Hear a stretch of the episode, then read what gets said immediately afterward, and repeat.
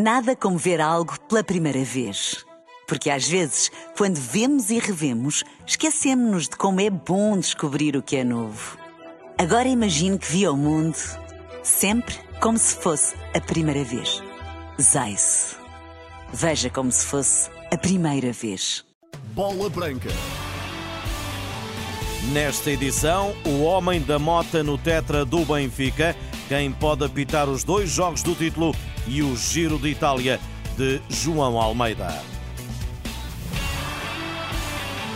Nessa agora a bola branca na Renascença tem o apoio da Biwin. Tu és o melhor e o melhor da Liga Portugal Biwin está na Biwin. Olá, João Fonseca, boa tarde.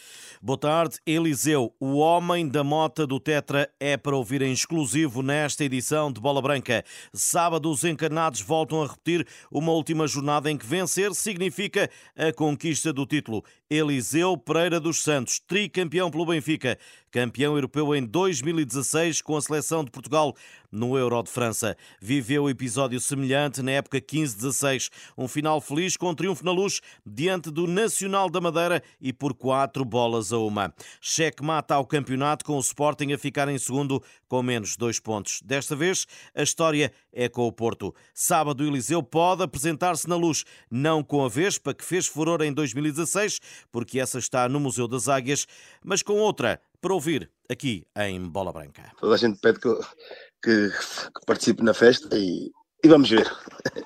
Vamos ver, em princípio, se não houver nada, sim, estarei lá. Na luz ou no Marquês? Nos dois lados, nos dois. E vai a pé? A pé não. Então vai como? Vamos ver, vamos ver. Se calhar de moto, se calhar de moto.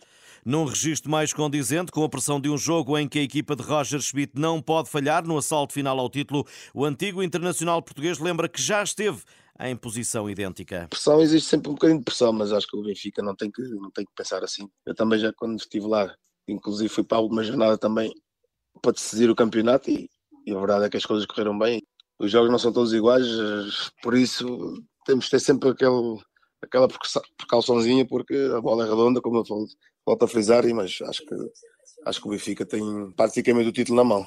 Embora possa existir uma ansiedade inicial difícil de controlar, Eliseu explica que se esfumará ao apito do árbitro para o começo do jogo. Passa a cabeça do jogador é que vem o jogo o mais rapidamente possível e, e depois de, da bola começar a rolar, acho que acaba-se a ansiedade, acaba-se tudo e, e, só queremos só queremos é que a bola entre na baliza e, e que, acabe o jogo rapidamente para, para fecharmos com, com os adeptos.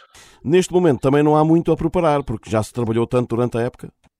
Sim, isso, neste momento acho que já não há muito, muito, muita tática, muito o que fazer. Este momento é entrar em campo e fazer o que eles sabem que estão a fazer muito bem, que é, que é ganhar os jogos. O açoriano, antigo lateral esquerdo, não deixa de ser realista, mas também confiante. Confiante temos de estar sempre, porque é um jogo muito decisivo, é, é praticamente o jogo do campeonato e penso que o Benfica não, tem muito a perder, mas também tem muito a ganhar. E penso que o Benfica tem que fazer o que tem feito até agora, que é entrar nos jogos para ganhar e, e sem especulações, sem, sem, sem receios de, de, qualquer coisa negativa que possa vir a acontecer. A bola é redonda e o futebol é, às vezes, coisas que não estamos à espera. Acha que os benfiquistas já esperariam este título há mais tempo, há mais jornadas, ou, ou, ou vem na altura certa? Quer dizer, houve aqui esta, aquela perda de pontos, entretanto? Ah, lá está, estava a dizer, o futebol, a bola é redonda e praticamente o Benfica aqui há, há coisa de 3, 4 semanas, toda, toda a gente, incluindo eu, pensávamos que já estava tudo mais ou menos resolvido e a questão é que as coisas não aconteceram assim e, e pronto, mas ainda bem que o Benfica só depende de si para, para conquistar o, o tanto já de 38. E apesar da possibilidade da conquista do campeonato, não será uma época perfeita, mas antes positiva. E o jogador explica-se, o ex-jogador perfeita seria ganhar o campeonato e, e, e, por exemplo, a Taça de Portugal, mas foi uma, foi uma época muito positiva. Penso que foi com muitos jogadores novos, treinador novo, portanto, considero uma época muito positiva. Eliseu em exclusivo esta quarta-feira a bola branca, o homem da mota do Tetra. A norte no Dragão ninguém deixa de acreditar, no entanto a equação não é mais favorável para o ainda campeão nacional. O Futebol Clube do Porto terá de ganhar e esperar que os encanados percam com o Santa Clara. Só que a equipa de Sérgio Conceição terá pela frente um Vitória de Guimarães que tem em risco não as competições europeias, mas o quinto lugar. Laureta, campeão pelos portistas, mas Vimaranense assumiu faz as contas a um jogo de tripla. Há sempre uma resta de esperança. Nós temos sempre, eh, como ser humanos, eh, queremos sempre que as coisas aconteçam a nosso favor. Mas as coisas estão, tão complicadas, não são fáceis, é que eu digo. Vai ter pressão no jogo, não dependem só de si, e pela experiência que tenho, dos anos que andei, e que tive bastantes jogos com, com, com essa pressão de termos obrigatoriamente de ganhar, que é necessário os jogadores aliarem-se do, do restante, pensarem nos 90 minutos, e por essa razão é que eu digo que o Vitória tem tudo a ganhar, aproveitando esta fase uh, de descompressão, e o Futebol Porto é que tem a pressão toda em cima. E essa pressão nem sempre é um fator positivo, diz. O Futebol Porto vai tentar marcar logo os minutos iniciais. Estou convencido que acima de tudo vai ser um bom jogo de futebol e que não vai ser, não vai ser nada fácil para, para, para o Futebol do Porto, dada a pressão que tem tem forçosamente de ganhar e não depende só do futebol for. Portanto, estou habituado a isso, porque andei muitos anos lá dentro e sabemos perfeitamente a pressão que é. Portanto, os jogadores que não tiverem noção dessa pressão e não souberem aliviar essa pressão, vão ter dificuldades.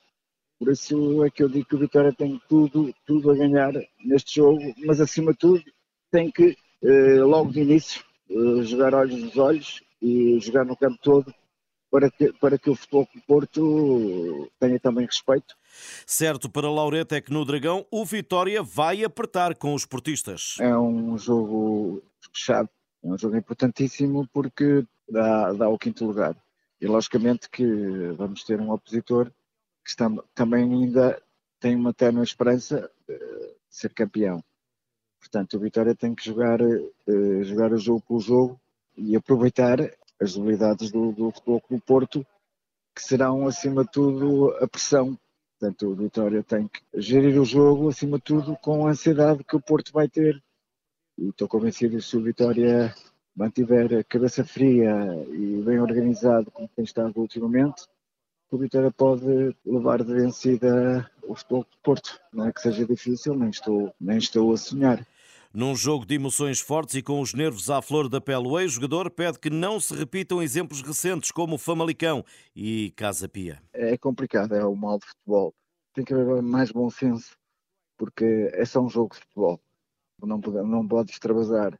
Portanto, temos que ter, ser humanos e saber que é só um jogo, um jogo de futebol e temos que respeitar o adversário, porque hoje estamos por cima, amanhã estamos por baixo Portanto, espero que haja respeito de parte a parte e estou convencido que o Banco de Vitória eh, vai estar à altura e, eh, e saber gerir Laureta, campeão português pelo Futebol Clube do Porto em 85-86. Benfica Santa Clara, Futebol Clube do Porto, Vitória de Guimarães. Jogos no próximo sábado às 6 da tarde. Expectativa para saber quem serão também os árbitros destas duas partidas. O Conselho de Arbitragem só esta tarde deverá divulgar os escolhidos. Nesta edição fica a aposta do comentador de arbitragem de Bola Branca, Paulo Pereira. As últimas jornadas e, e, as nomeações que houve necessidade de fazer para jogos importantes nesta, nesta luta pelo, pelo título têm levado a que as escolhas fiquem cada vez mais, mais reduzidas. E, e nesta última jornada, uh, a não ser que o Conselho de Arbitragem da Federação nos surpreenda com, com critérios que não aplicou ao longo da época, uh, uh, as nomeações para, este, para estes dois jogos estão muito presas a, a, a, dois ou três, ou três nomes. Uh, temos o, o, João Pinheiro de fora, temos o Luís Godinho uh, ausente no estrangeiro, o Tiago Martins e o Fábio Veríssimo vindos de duas arbitragens onde não foram particularmente felizes. Portanto, uh, para o Porto Vitória, eu acredito que a escolha caia sobre Artur Soares Dias, tem regulamentarmente possibilidade de estar presente e parece-me, face à importância do jogo para as duas equipas, que seja a escolha acertada para, para o jogo. E depois para o Benfica Santa Clara, uh, Nuno Almeida uh, aparece-me com, uh, como o nome mais plausível face, face aos critérios utilizados até agora para, para estar presente neste, neste jogo. E também temos que ter em linha de conta que a breve trecho, no dia 4 de junho, temos a final da Taça de Portugal e também aí terá que haver um, um, um árbitro disponível. Em termos de alternativas, António Nobre surge e pode aparecer nos dois, nos dois jogos como alternativa, mas eh, face à, à, importância dos jogos e ao critério, como já referi, do, do Conselho de Arbitragem, parece-me que as escolhas vão recair sobre Artur Soares Dias no Porto Vitória e, e o Nuno Almeida no Benfica Santa Clara, que são dois árbitros que, que dão todas as garantias para que esta emocionante jornada final corra da melhor maneira em termos de arbitragem. Em termos de, de videoarbitragem, uh, sendo um pouco mais ambicioso em, em, em, relação à capacidade de poder acertar, parece-me que o Tiago Martins uh, poderá perfeitamente fazer uh, companhia ao Artur Soares Dias no Porto Vitória. Eles fazem muitas vezes equipa em jogos no, no estrangeiro. E João Pinheiro no Benfica Santa Clara também como, como vídeo-árbitro seria naturalmente bem-vindo porque tem já muita, muita experiência na tarefa e é um árbitro conceituado. As apostas do comentador de arbitragem de bola branca, Paulo Pereira, Nuno Almeida na luz, Artur Soares Dias no Dragão. A Liga de Clubes deu, entretanto, a conhecer esta quarta-feira os horários dos jogos dos play-off de acesso à Liga. O Estrela da Amadora vai receber o Marítimo às 8 da noite, o próximo dia 3 de junho, sábado. A segunda mão será na Madeira, agendada para as 8 e um quarto da noite e um domingo, dia 11. Já quanto à eliminatória de acesso à segunda Liga, o 16 classificado da prova, ainda por apurar, vai deslocar-se também a 3 3 de junho, ao terreno do Lanque Vila Verdense.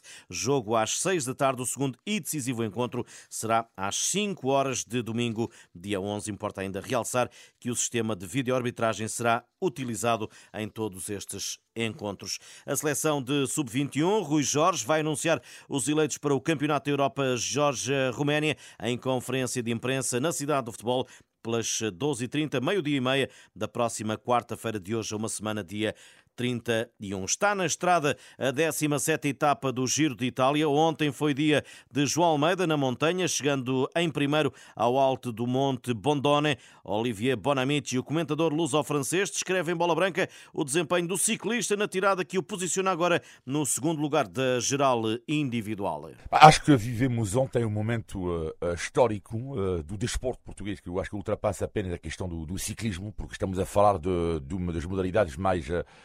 Mais difíceis, eh, mais nobres também, mais mediáticas e uh, ganhar desta forma numa montanha, numa última subida de 23 km, estamos a falar do, do mais alto nível, afinal, do, do ciclismo.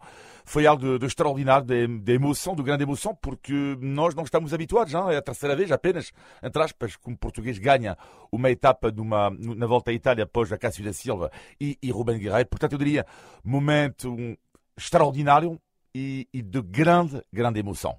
A cinco dias do final da volta à Itália, 18 segundos do britânico Geraint Thomas, é possível sonhar com a chegada a Roma de camisola rosa vestida? Eu acho objetivamente eh, que, na pior das hipóteses agora, uh, o João Almeida vai ficar no pódio. Faltam apenas eh, cinco etapas três etapas de, de, de, montanha, duas etapas de alta montanha, aliás, mais um contra-relógio na, na montanha. Uh, portanto, na pior das hipóteses, ele vai igualar uh, o que fez Joaquim Agostinho, duas vezes terceiro uh, na Volta à França em 78 e 79.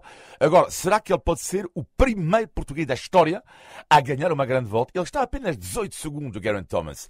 18 segundos é, não é nada. Não é nada quando, são, quando temos duas etapas difíceis de alta montanha, mas um contra-relógio será no sábado, em que um ciclista pode ganhar dois dois minutos, pode perder dois minutos. Portanto, vão ser momentos novamente de emoção, momentos dramáticos. Olivier Bonamici e as possibilidades do triunfo inédito de um português numa das principais provas velocipédicas. A esta hora corre-se já a 17 etapa, tirada plana de 195 km. Nada como ver algo pela primeira vez. Porque às vezes, quando vemos e revemos, esquecemos-nos de como é bom descobrir o que é novo. Agora imagine que viu o mundo sempre como se fosse a primeira vez. Zais. Veja como se fosse a primeira vez.